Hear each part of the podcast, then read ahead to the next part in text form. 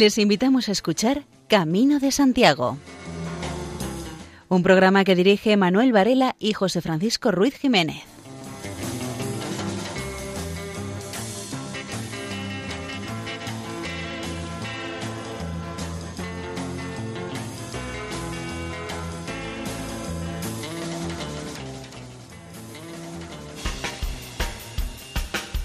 Queridos oyentes, muy buenas noches y bienvenidos al programa monográfico que vamos a dedicar a la memoria de uno de los mayores valedores del Camino de Santiago. Nos referimos al sacerdote lucense Elías Baliña San Pedro. Fue uno de los pioneros y de los apóstoles, por así decirlo, de este camino. Y en su homenaje vamos a dedicar hoy este programa. Les saluda José Francisco Ruiz Jiménez, Manuel Varela. Y sin más dilación pasamos a nuestro índice de contenido.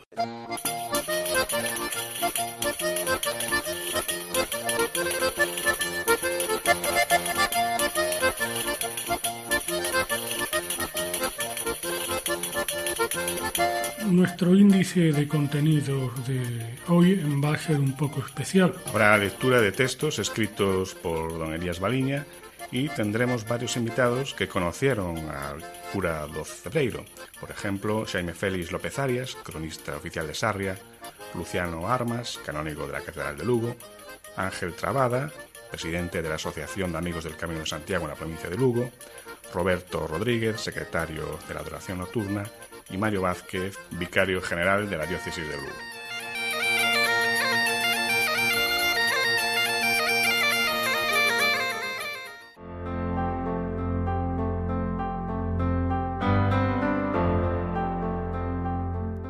Fue mi primer caminar que conocí una pastora y hoy los años al pasar la han convertido en señora. O Cebreiro me recibe, que anteriormente cité, en monolito se exhibe un hombre que yo admiré. Baliña, yo digo a voces, lo ratifico con gusto, tú te mereces con creces una placa y ese busto. Inmortalmente esculpido te conocieron a fondo, porque el trabajo ha salido en el argot muy redondo. Moreno, como en persona, gesto de dolor interno, por el mal que no perdona, que se inventó en el infierno. Tú que conociste a fondo este camino estelar, te sumergiste muy hondo en la tesis doctoral. Clérigo de vocación, con ideas soñadoras, gallego, tu situación en teología mejoras. Con este firme mirar y esa voz particular, tú fuiste un gran ejemplar de esta Galicia rural. Con esta flecha amarilla señalaste ese camino, sirviendo de maravilla desde Francia al peregrino.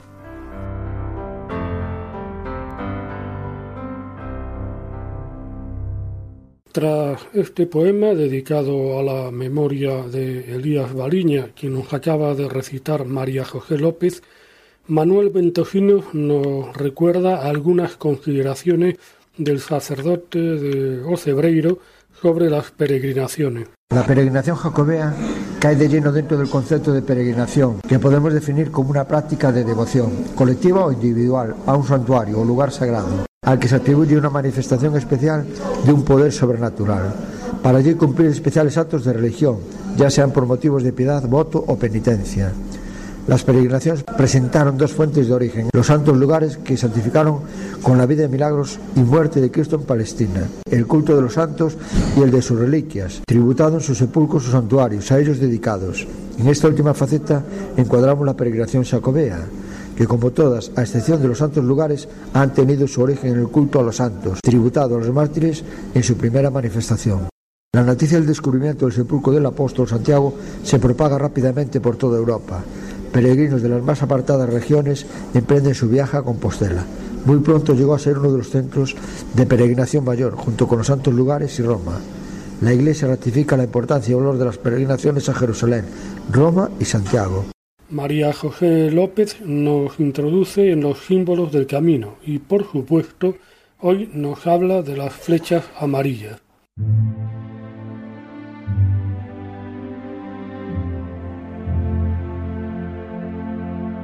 Las flechas amarillas, que se convirtieron en uno de los elementos más característicos del moderno Camino de Santiago, tienen un origen un tanto casual.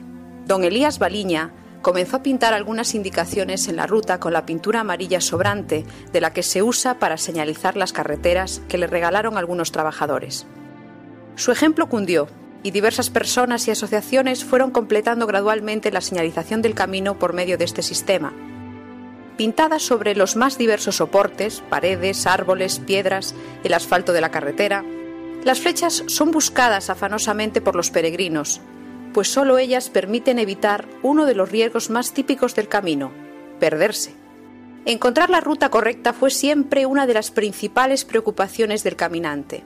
Y aunque gracias a Dios extraviarse no tenga hoy las consecuencias trágicas que podría tener en la Edad Media, pues no hay lobos ni salteadores, a nadie le hace gracia añadir varios kilómetros a una jornada, ya por sí larga y fatigosa.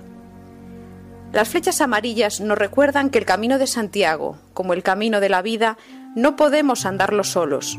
Solamente gracias a la ayuda de otros, visibles o invisibles, nos resulta posible seguir avanzando. Caminamos sobre las huellas de otros peregrinos y todo nos viene dado, desde las indicaciones de la ruta hasta el agua que bebemos, desde el techo bajo el que dormimos hasta el sol que nos ilumina. Las flechas nos abren los ojos a la necesidad de recibir y de agradecer.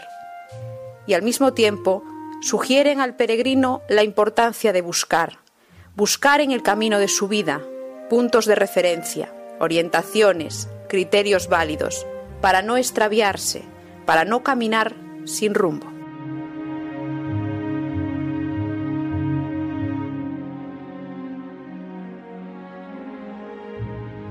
Manuel Ventojino nos explica por qué las flechas del camino son amarillas. Cuando Baliña comenzó a promover la vía milenaria y estas eran en algunos puntos intransitables. Para ello se dedicó a delimitar los tramos originales de la ruta sacobea y tras convencer a alcaldes y a otros párrocos y atraer a la causa a las distintas asociaciones de amigos del camino, los implicó en la tarea de marcar el itinerario. Entre finales de los años 70 y de los 80 del siglo XX, emprende la señalización del camino francés, con flechas amarillas. ¿El porqué de este color? Símbolo actual del recorrido sacobeo. Habría que buscarlo en tres razones. La primera, porque tiene buena visibilidad. La segunda, porque en el país galo, de donde proceden un gran número de romeros, no había entre los colores con los que se señalizaron la ruta de senderismo el amarillo. Y la tercera, porque para la primera partida Baliña utilizó botes de pintura que se empleaban para marcar las carreteras y que eran de este color. Para la historia queda una famosa anécdota pronunciada por el párroco en los Pirineos. Tras parar la Guardia Civil mientras hallaba con un bote de pintura amarilla en la mano dibujando llamativas flechas, le preguntaron qué estaba haciendo en este paso fronterizo. Preparando una gran invasión desde Francia, fue la respuesta. Tras llevar los carteles se aclaró todo. La convicción personal del visionario párroco y las inversiones realizadas por él a base de kilos de pintura guiaron hasta Santiago a miles de peregrinos en una nueva y redescubierta peregrinación.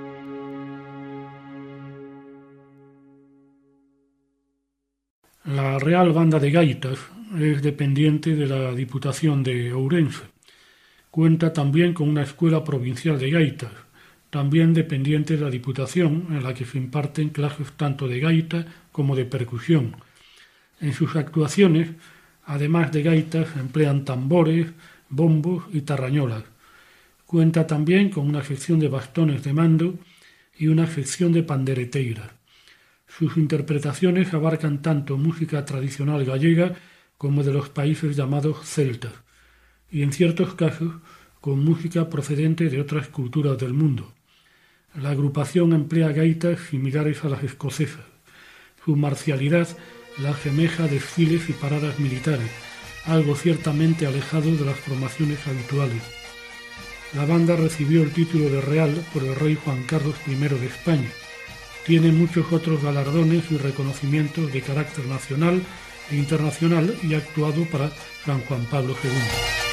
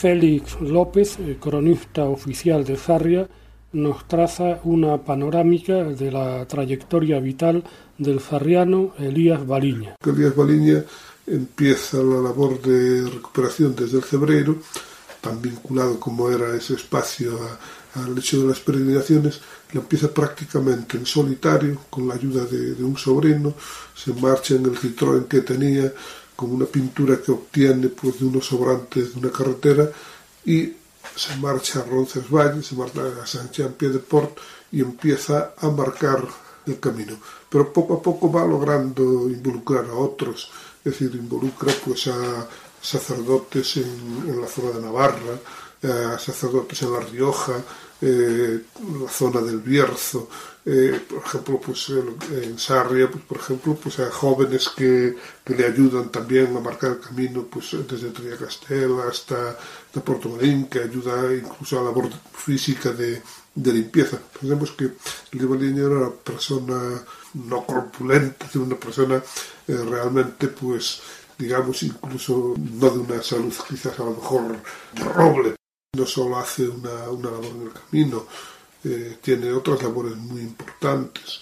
Pensemos, por ejemplo, todo lo que hizo con relación a recorrerse todas las parroquias de la diócesis de Lugo, todas, absolutamente todas, para formar el inventario de todos los libros parroquiales que dio lugar no solo a la catalogación, sino también a la salvación de muchos de ellos, porque estos libros pues estaban no en buen estado y de alguna manera eso dio lugar a que el archivo diocesano se, se formase, esa labor previa de él que la hizo allá pues, por los años 68, 69, es decir, a base de irse con su Citroën en época que muchas de las parroquias no tenían ni acceso rodado y levantar ficha a ficha todo lo relativo pues a bautizos, eh, bodas, eh, defunciones, eh, todo, el mundo complejo, por ejemplo, de los libros de fábrica, de las cofradías, es decir, todo eso es una labor que hoy todos los investigadores tienen que agradecerle, pero al mismo tiempo también eh, hace, junto con Rielo y, y, otros sacerdotes, es decir, él siempre supo apoyarse en otros, logra, eh, pues, por ejemplo, hacer un completísimo inventario de todas las iglesias e instituciones, capillas, etcétera, ermitas de eh, la provincia de Lugo. Esto realmente es una labor ingente que tuvo mucho valor. Los estudios jurídicos sobre el Camino de Santiago, que también tuvo una labor muy importante en, ese aspecto, es decir, que luego ya una labor de divulgación del camino eh, a través de guías, es decir, hoy todo el mundo eh, hace guías del Camino de Santiago, es decir, rara es la editorial que no saca alguna, pero es que la, eh, pocas superan en rigor y, y en facilidad de acceso eh, a la información y rigurosidad en el planteamiento como la de Elías Baliña San Pedro. Realmente es, es, una figura excepcional, es que desde una pequeña parroquia, es decir, realmente el Cebreiro, con todo el sentido que tiene, pues eh, religioso, y, no sé, es decir, situar ahí a Parsifal y a, eh, no sé, pues el Santo Grial, eh, todo, todo, lo que lleva el Cebreiro, hace que ese pequeño gran hombre, que era todo un doctor, pero a quien todo el mundo llamaba el cura do Cebreiro, bueno, evidentemente tiene un, una significación muy grande, quizás pues eh, sea el auténtico restaurador. Detrás de él vinieron otros porque él supo aglutinar y supo eh, forzar incluso a sus amigos que iba haciendo a través del camino, pues que a lo mejor que en París, que en Londres se hiciesen asociaciones de amigos. Él trató incluso de aglutinarlas en federación, si realmente eso después ya siempre iba saliendo un poco de sus manos, eh, ya entraba otro equipos, otra gente a trabajarlo, pero estuvo detrás de todo eso, estuvo también en la fundación, pues, por ejemplo, de la Asociación de Amigos del Camino de Santiago de la provincia de Lugo, ya digo, en cuanto a la, a la federación, tenía una, una publicación muy sencilla, muy pequeñita sobre el camino, pero que sirvió para que en Italia, para que en Francia, para que en Inglaterra surgiesen grupos de estudiosos sobre el camino. Realmente es una persona que, eh, digamos, no solo se, se, hace merecedor a que en su pueblo natal, en su municipio, se le haga un homenaje, sino que su vida y su obra deben ser objeto también de reconocimiento a esferas mucho mayores. Están ustedes en la sintonía de Radio María. Estamos con Ángel Travada, presidente de la Asociación de Amigos del Camino de Santiago en la provincia de Lugo, que tuvo un conocimiento personal de don Elías allá por los años 80. Sí, la verdad, yo tuve la suerte de, en aquel momento, yo como funcionario de la Diputación, pues por parte del presidente me encomendó que me pusiera a las órdenes de don Elías y trabajar con él en el tema de la señalización y dar a conocer a, a, los españoles, a los gallegos y a los lucenses en particular lo que era el camino de Santiago, que en aquel momento la verdad que pasaba bastante, bastante desapercibido y recuerdo pues temas de estar con don Elías viendo el camino francés y hablar de que se iba a señalizar con unos mojones de piedra que había encargado la Diputación y la gente pues no nos dejaba colocar los mojones, no nos llamaba la atención o casi en algunos casos teníamos que ir con la Guardia Civil porque desaparecían los mojones, y los colocábamos y al día siguiente no estaban. Entonces don Elías recuerdo que se encargaba e insistía en que no seáis tontos, que esto es el futuro de, de Galicia, que vosotros con el tema del Camino de Santiago insistía mucho en, en el futuro del camino y como él dijo en su momento, pues eso, que se estaba preparando una gran invasión de de, en Galicia y así pues 30 años después pues estamos viendo que lo que dijo pues se cumplió o se está cumpliendo. Vamos. ¿Qué participación tuvo don Elías en la asociación? Sí, bueno, don Elías eh, en aquel momento, por los años 85, 86, 87, se dedicó a crear las asociaciones de amigos del Camino de Santiago. Entonces, una de las primeras fue la de Lugo, lógicamente. Estaba, creo que anterior a la nuestra estaba la de Estella y al mismo tiempo, en el año 87, pues eh, creó Burgos, no sé si León, y claro, dijo, Lugo no puede quedarse atrás en este tema y siendo yo de Lugo, tiene que ser de las primeras. Entonces, él creó esta asociación que en este momento presido yo. Él fue vicepresidente de aquella primera junta directiva de, de la Asociación de Amigos del Camino Santiago de la provincia de Lugo y hasta su fallecimiento pues estuvo trabajando pues en lo que comentaba antes en la difusión en el carnet de, de, de, de peregrinos en la edición de folletos libros en la marca de, de las flechas amarillas desde Francia hasta Galicia entonces creó nuestra asociación, creó todas, prácticamente todas las asociaciones de aquella época en España y gracias a él pues estamos eh, viviendo y estamos actuando nosotros hoy gracias a ese interés que tuvo él en crear las asociaciones de amigos del Camino de Santiago. Por último, nos gustaría saber eh, su opinión sobre lo que pensaría eh, don Elías de los cambios habidos en el camino de su época a hoy. Bueno, pues eh, eso, los años que yo pude estar con él y lo que aprendí yo de él, pues la verdad es que no sé cómo, cómo vería hoy el camino. Yo creo que no le gustaría no le gustaría muchas cosas de las que hoy están pasando en el camino lo que él anunció como una gran invasión pues sí es una gran invasión pero yo creo que degeneró bastante el camino y en este caso Hablo del camino francés, que es el que más eh, movimiento tiene, el que más gente eh, mueve, se transformó en casi un negocio. Es, es por todas partes se ven eh, ansias económicas e intereses económicos. Entonces yo creo que la idea que don Elías tenía en su momento no era la que en realidad se está, se está viviendo. Entonces no creo que estuviese muy por la labor ni estuviese muy contento con el trato que se le está dando al Camino de Santiago, al Camino francés en este caso, y cómo se mm, está tomando, eh, bueno, porque derrotero está llevando el tema del jacobeo y el tema de los caminos de Santiago. Yo creo que la idea de él era mucho más espiritual, mucho más reflexiva, mucho menos negocio, menos intereses políticos, comerciales, industriales y de todo tipo. Entonces no creo que estuviese muy de acuerdo cómo está hoy en día el Camino de Santiago. Luciano Armas, amigo personal de Elías Baliña, nos habla acerca de su personalidad. Él personalmente fue un hombre muy despierto, dialogante, fue emprendedor, era muy sacrificado, bueno, no solamente en lo que se refiere a los trabajos relacionados con el Camino de Santiago, ¿no? Era un hombre que estaba con unas preocupaciones constantes, de proyectos permanentes. A mí muchas veces se me viene a la mente esa imagen de la persona que está igual sentado contemplando al lado del mar el devenir de las olas, ¿no? Y cuando parece que ya no que se han acabado, vuelve otra y vuelve otra y algo así hacía él con relación a los proyectos. Era un hombre muy activo, era imposible encontrarle sin hacer nada, ¿no? Porque tampoco le importaba ni un trabajo intelectual o un trabajo físico, ¿no? Él lo que tenía era que mantener una actividad constante.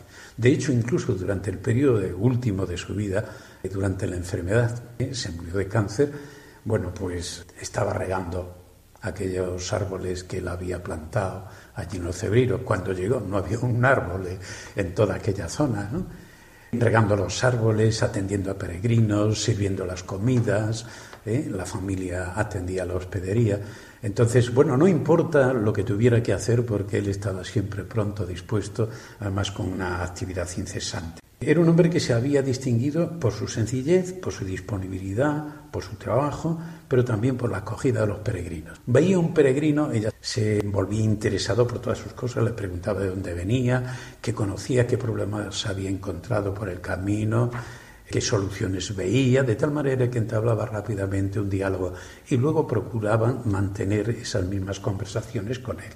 Sabía que eran los peregrinos los que pronto se convertirían en heraldos de la peregrinación. Eran los mejores mensajeros en las zonas donde luego iban a, desenvolver toda su actividad. Y de hecho, a partir del 93, que fue el primer jacobeo, eh, promovido también por las instituciones civiles, cuando empezaron a llegar miles y miles y miles de peregrinos. Es cierto que él eh, se interesaba fundamentalmente por la peregrinación.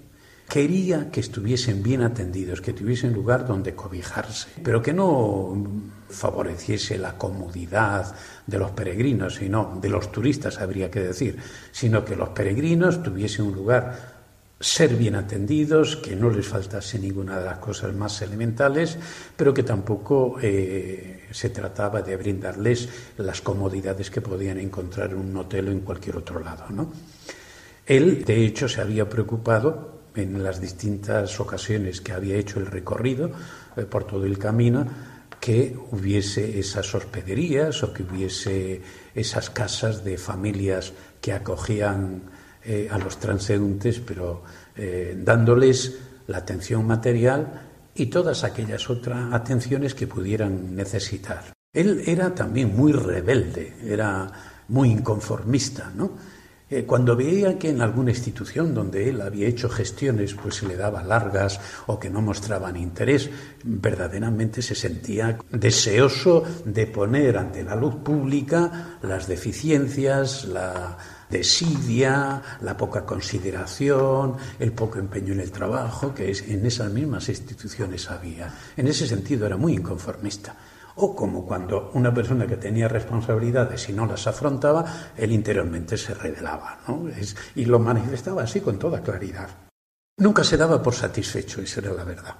Antes decía que era un hombre que estaba haciendo proyectos constantemente, pero cuando acababa un proyecto, pues ya estaba elaborando otro y al mismo tiempo revisando el anterior.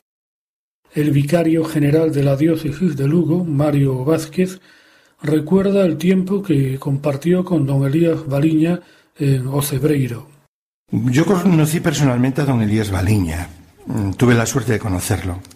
Colaboré con él siendo él párroco sacerdote en el Cebreiro, cuando todavía estaba muy entusiasmado con el camino y se pintaba el camino.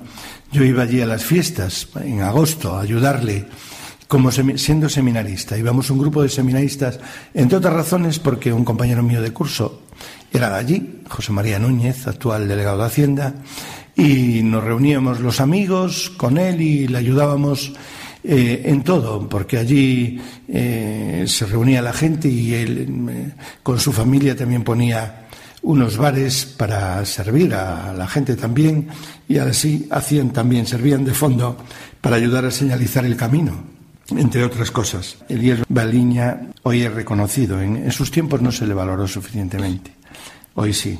Basta para ir al Cebreiro para ver allí cómo poco a poco todo el mundo ha ido reconociendo su gran labor y allí hay cantidad de monumentos a don Elías, que fue un gran sacerdote, un gran impulsor del camino francés y también, de esta manera, también de los caminos a Santiago. Eh, y él manifestó siempre que el tesoro jacobeo no se valora tanto por lo monumental cuanto por el camino físico y por su entorno, por la paisaje, con centenarios carballos y castiñeiros, los muros pétreos que protegen la ruta, las fuentes, los ríos, la arquitectura rural. Él publicó incluso en Lucencia Galicia y el actual resurgimiento del camino, una obra de él inédita. El itinerario jacobeo en Galicia, a través de los siglos, aparece habitado por campesinos de condición humilde.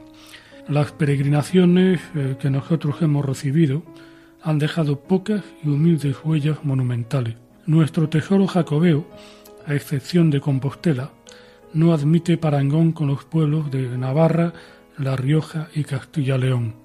El mayor tesoro de nuestro itinerario se centra en el camino físico y su entorno. Este entorno queda configurado por el paisaje en general y concretado en las muchas veces centenarios robles y castaños, en los pétreos muros que flanquean la ruta, las humildes viviendas con pared de granito irregular cubiertas de pizarra o de teja artesanal, en las fuentes, arroyos y ríos, en la verde campiña, etc. En definitiva, es todo el mismo entorno quien de verdad resalta y dignifica por esta zona nuestro más valioso monumento jacobeo. Los pétreos muros que se contemplan a lo largo de la ruta son ejemplares únicos en todo el camino hispano. La espesa cubierta de líquenes los potencia como pátina de vetustez milenaria. La muestra más importante se ubica en el trayecto de Sarria a Portomarín. Derribar muros puede implicar una notable mutilación de nuestro monumental itinerario jacobeo.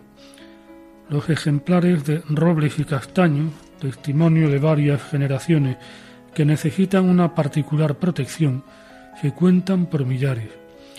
Citemos como ejemplo los castaños de Ramil y Balsa, los robledales de Montán, San Mamé de do Camiño, San Miguel, Mercado da Serra Molino de Marzán, Ferreiro, Gonzara, Río Pambre Porto de Bois, etc. Todos ellos son monumentos con vida que jalonan y alegran el camino. Es preciso potenciar las especies autóctonas extendiéndolas a otras partes del itinerario y velar por las piezas ya existentes.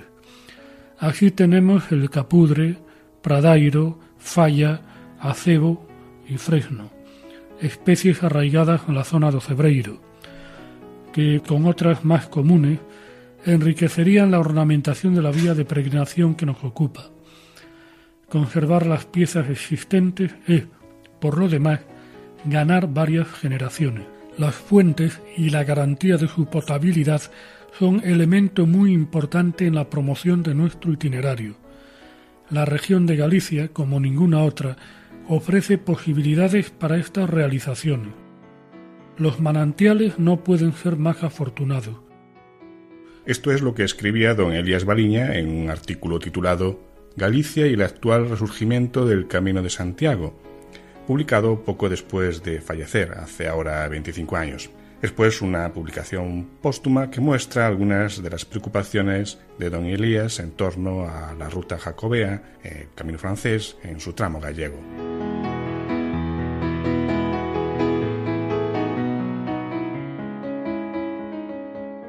Kempayeu apareció en la escena musical con un proyecto folk que pretende desarrollar los ritmos tradicionales eh, gallegos intentando conservar su frescura original.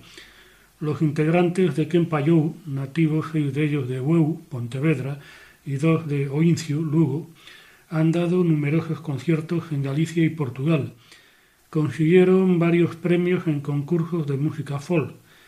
Un punto fundamental de su música es buscar un estilo muy bailable para disfrute tanto de los propios músicos como del público, sea de la edad que sea de este modo, Kempayou convierte sus conciertos en una gran fiesta, con pasodobles, rumbas, muñeiras, polcas. Su instrumental es fundamentalmente tradicional, solo abandonado cuando lo consideran preciso por algún que otro instrumento ajeno, como pueden ser el buzuki, el piano o las flautas.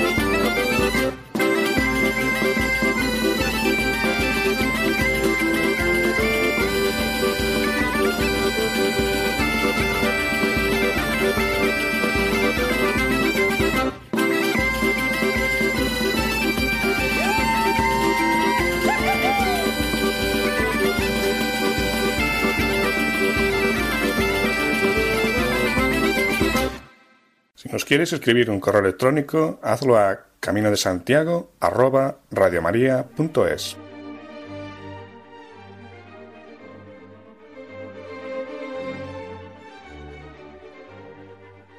Elías Baliña era electricista y el fontanero que llenó todo el poblado de tuberías de agua perforando pozos de grandes profundidades, hasta conseguir agua en abundancia.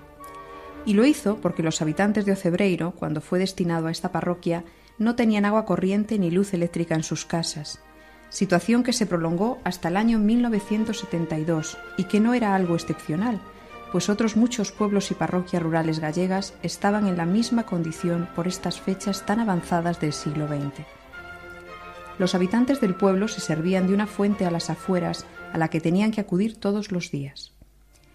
Elías Baliña se implicó también de lleno en esta tarea, primero en convencer a sus vecinos de la necesidad de hacer la traída de agua y de poner a todos de acuerdo para permitir el paso de la tubería por sus propiedades. Posteriormente, en cavar junto a ellos las zanjas y en buscar dinero para sufragar parte de los gastos que acarreaba tal obra pública pero no se contentó en traer agua hasta la entrada del pueblo, que evitaba desplazarse hasta la lejana fuente, sino que fue convenciendo a todos de que había que canalizarla para cada casa, y la canalizaron. Los convenció a todos de las ventajas de la colocación de la traída en las casas, pero posteriormente él se implicó picando como los demás, porque el trabajo se hizo por prestación personal, y cada casa tenía que enviar un representante para realizar el trabajo, y el cura era un vecino más del pueblo y si faltaba por tener algún entierro, viaje, entonces mandaba un obrero, pero siempre le decían los feligreses que no lo mandara. Además, él era quien sabía de todo, era el especialista, y si no estaba esperaban al día siguiente para colocar la tubería. Aunque nunca había trabajado con cañerías, él era quien decía cómo había que hacerlo o cómo no había que hacerlo, el que enseñó a la gente a trabajar porque la gente de este lugar no lo sabía. La gente está agradecida, y no por lo que prestara, ni que diera más dinero que los demás, sino que los animaba, y por si esto no fuese poco, trabajaba muchísimo. Después vino la luz a comienzos de la década de 1960, después de realizar diversas gestiones tanto en entidades públicas como privadas. María José López nos habló de los trabajos llevados a cabo por don Elías Baliña, para conseguir los servicios de agua y luz en Ocebreiro, y a continuación nos recuerda lo que se hizo para evitar que los habitantes del lugar emigrasen. Todos los empeños en restaurar la iglesia, la hospedería, el pueblo, en mejorar las condiciones de vida de los habitantes, de poco servían si estos tenían que emigrar fuera para buscarse el sustento. En este sentido, era muy consciente de que la gente tenía que trabajar en la zona para que el pueblo siguiese teniendo vida y no fuese un lugar abandonado, un lugar muerto. Elías Baliña en una ocasión fue a ver a Luis San Pedro, con responsabilidades en el Centro Territorial de Televisión Española en Santiago de Compostela, y le dijo Me gustaría hacer algo por Ocebreiro, porque si no, nos quedamos allí sin gente. Cuatro familias que son, nos quedamos sin la gente joven que se nos marcha. A Luis San Pedro le sorprendió esta visita porque él realmente desde su puesto de encargado de un departamento de una empresa pública poco o nada podía hacer para frenar el abandono de un pequeño pueblo, pero pronto se dio cuenta que el cura sabía perfectamente a dónde iba y a lo que iba.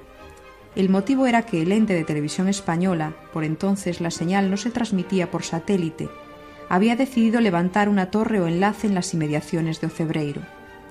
Y Baliña, enterado del asunto, ya había llamado a Madrid para solicitar y rogar que la gente que iba a trabajar en la misma como vigilantes fuese de la localidad o de la zona. Pero en la sede central la desviaron a la territorial, como un intento ciertamente disuasorio. Baliña no se desanimó y se presentó personalmente en la oficina de la compostelana Rúa do Vilar para solicitar que de estos cuatro puestos de trabajo tres fuesen para sus vecinos, que así no tendrían que emigrar y podrían permanecer en el pueblo, contribuyendo a dar vida y futuro al mismo. Era esta una manera de luchar contra el despoblamiento del mundo rural ante los cambios que se estaban dando en su base económica y que potenciaba el abandono de la agricultura, la pérdida de población y su marcha a las ciudades, especialmente hacia Barcelona. La consecuencia inmediata de esta despoblación era el deterioro de un paisaje histórico, de una forma de vida y el crecimiento de una sensación de inseguridad ante el futuro y pesimismo que podría incidir muy negativamente en el presente inmediato. También en las obras emprendidas en la restauración de Ocebreiro y en la construcción de nuevas casas, algunas de gente de fuera del propio pueblo y construidas como una segunda vivienda, reclutó Elías Baliña a sus parroquianos y supervisó su trabajo, cual maestro de los viejos gremios, para que aprendieran bien un oficio y pudiesen desempeñarlo en el futuro, consciente de que todos eran aprendices de todo. Gente que aprendió una profesión gracias a sus directrices y a que los empleó en la reconstrucción del pueblo, porque él los fue encauzando, ellos montaron su mundo y su vida.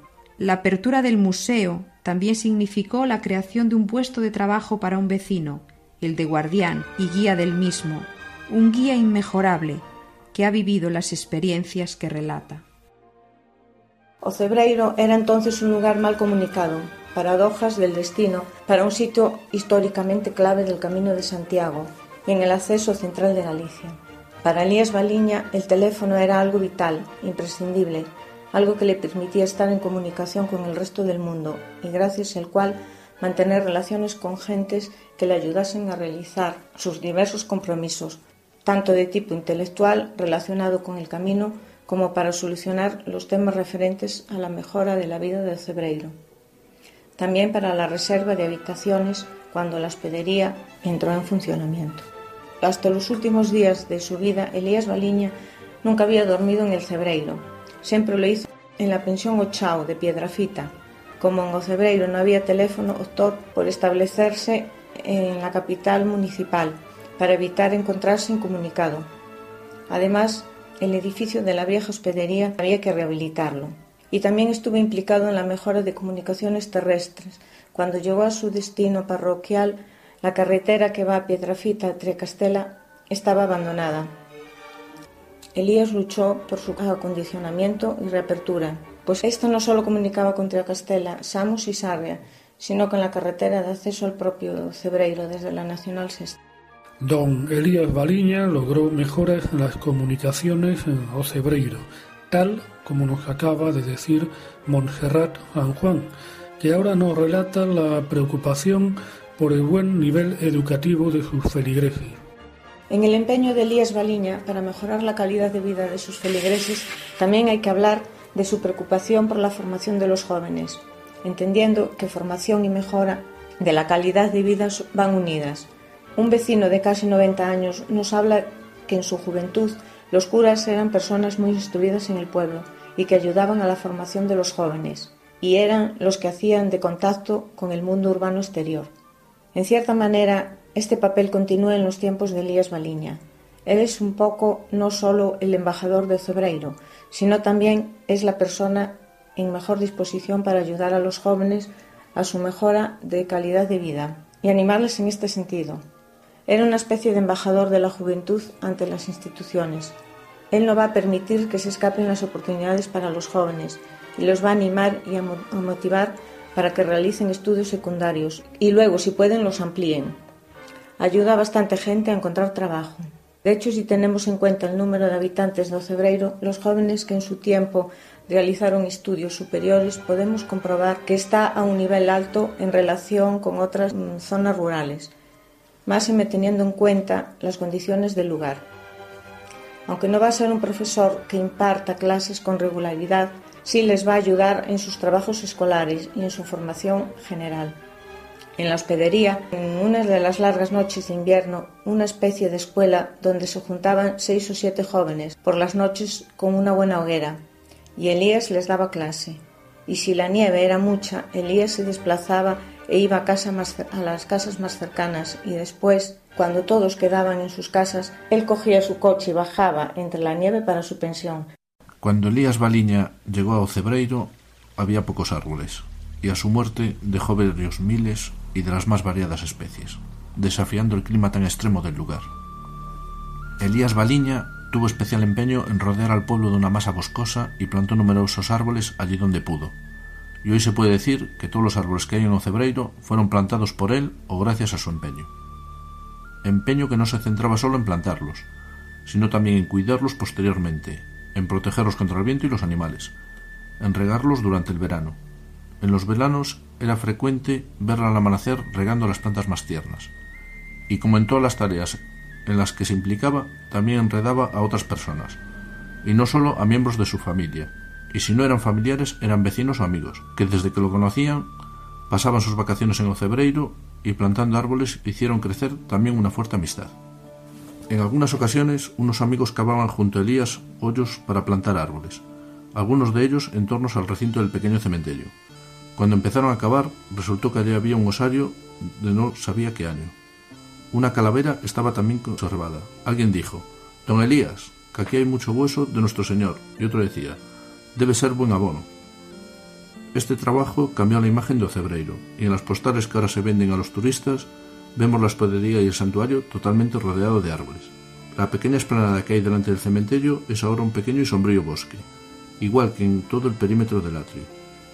Más allá, también se empeñó en plantar árboles, especialmente junto a las casas que se hicieron nuevas fuera del recinto del antiguo núcleo. Hoy Ocebreiro es un bosque prácticamente, y no solo Ocebreiro, sino las laderas y todo el resto. Elías gastaba dinero en esas cosas y era feliz. Don Elías Baliña demostró que en Ocebreiro también era posible la plantación de árboles, como nos ha contado Juan Carlos Llamazares, quien nos habla seguidamente de lo que hacía por los niños del lugar el Día de Reyes. Elías Baliña pasaba todo el tiempo trabajando. No había labrador que trabajara más que él, trabajando en la iglesia, con la gente, en la huerta, en donde plantaba de todo, remolachas, lechugas, repollos, berzas, pero también trabajaba en la hospedería, ayudando en la cocina y fregando los platos. Era un hombre que valía para todo.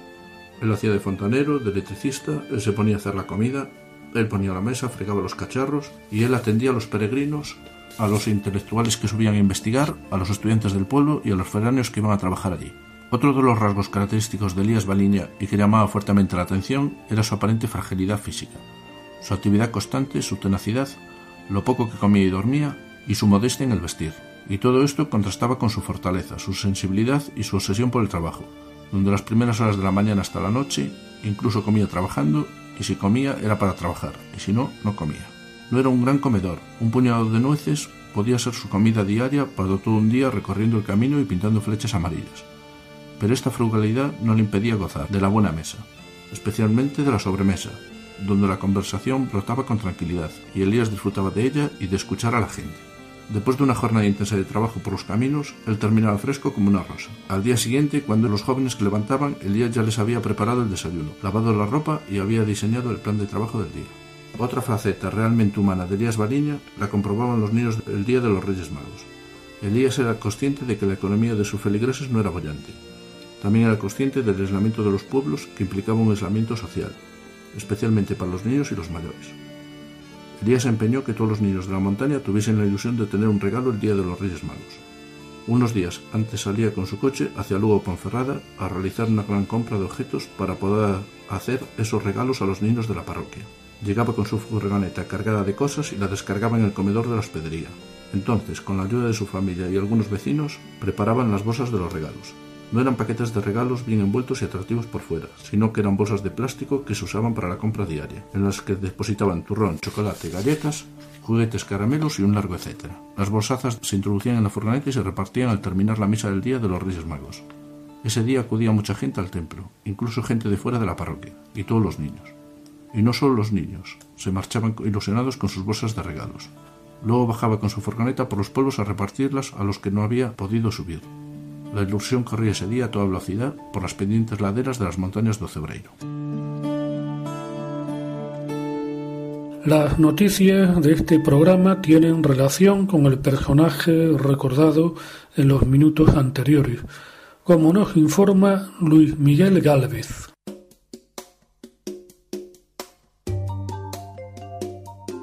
La Fraternidad Internacional del Camino de Santiago considera que el mejor homenaje que se le puede hacer a don Elías Baliña es reunirse todos para trabajar con humildad, esa gran virtud del camino que forma parte de su grandeza. Se reflexiona sobre lo que han significado esos 25 años sin Elías para el camino, en qué punto estamos y lo que es más importante, qué futuro se quiere para el camino de Santiago.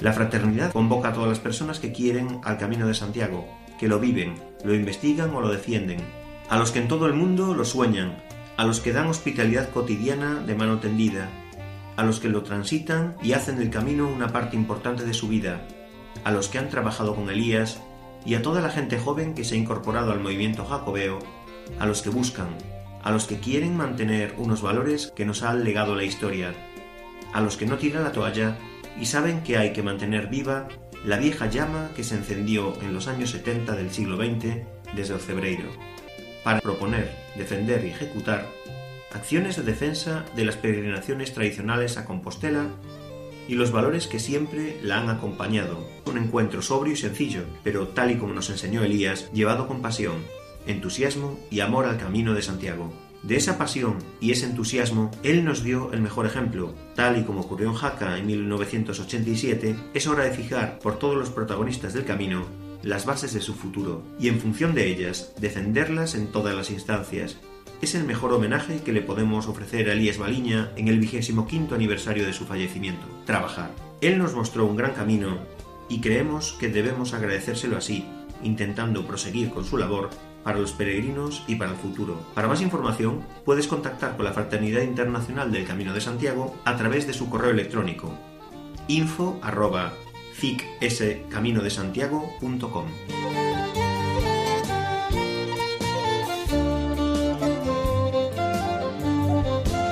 El jurado del decimonoveno premio Elías Baliña, convocado por la Consellería de Cultura, Educación y Ordenación Universitaria de la Junta de Galicia, acaba de galardonar, entre las tres candidaturas presentadas, a la Asociación de Amigos del Camino de Santiago en Japón por su esforzada actividad para promover, difundir, asesorar y colaborar con los peregrinos que desde Japón se ven motivados a realizar la ruta de peregrinación a Santiago de Compostela, de la que se expidieron más de 1.500 credenciales. Asimismo, el jurado acordó reconocer el trabajo de puesta en valor del camino con una mención especial para Paolo Cauch, presidente del Comité Internacional de Expertos del Camino de Santiago, catedrático de Cultura Hispánica en la Universidad de Perugia, uno de los mayores conocedores y estudiosos de la temática jacobea desde el ámbito científico y responsable de una gran cantidad de actividades de promoción, difusión y conocimiento de los caminos de Santiago. El premio, dotado con 10.000 euros, sirve como homenaje a Elías Baliña San Pedro, promotor singular de la recuperación de los caminos de Santiago. Al tiempo tiene por objeto el reconocimiento del esfuerzo revitalizador y promocional de entidades, asociaciones y fundaciones alrededor de los caminos de Santiago, entendiendo como tal tanto los trabajos realizados en la protección en su doble vertiente de conservación material y recuperación, el fomento del conocimiento y la potenciación de los valores sociales, espirituales y solidarios propios de los caminos. El jurado de esta edición estuvo compuesto por especialistas de reconocido prestigio en la materia, como son Robert Plough, miembro del Comité Internacional de Expertos del Camino de Santiago, Antón Pombo Rodríguez y Francisco Singur Lorenzo, representantes de asociaciones como la Asociación de Amigos del Camino de Santiago de Medina de Río Seco, la Mancomunidad de Ayuntamientos Gallegos del Camino Francés y la Fundación Misterio de Obano, Navarra, así como representantes de la Dirección General del Patrimonio Cultural.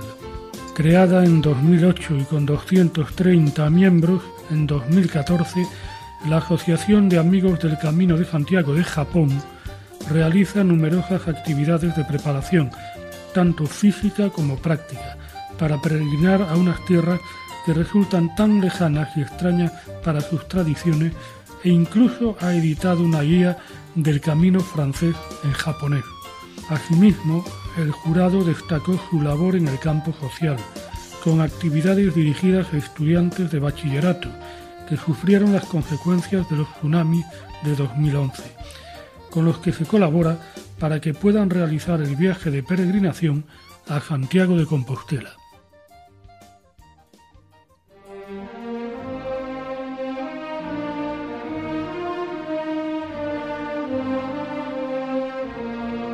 Elías hora es ya de tu soneto, tenaz pionero del camino fuiste, con amor al sendero reviviste, dejando tu tesón y tu respeto. Desde Francia todo era un vericueto, sus problemas uno a uno tú viviste, y el desbrozo fue angosto, duro y triste, por estar de maleza muy repleto. El calor que en tu corazón ardía marcó la tesis de tu doctorado, tan clara luz como de mediodía. Baliña, con el mal tú ya has topado, la vida se te negó día a día y un cáncer cruel contigo ha acabado.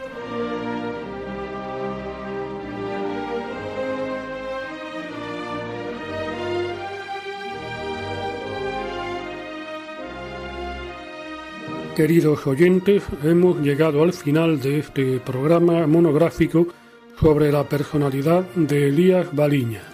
Hasta dentro de 15 días a la misma hora. Buenas noches y feliz andadura.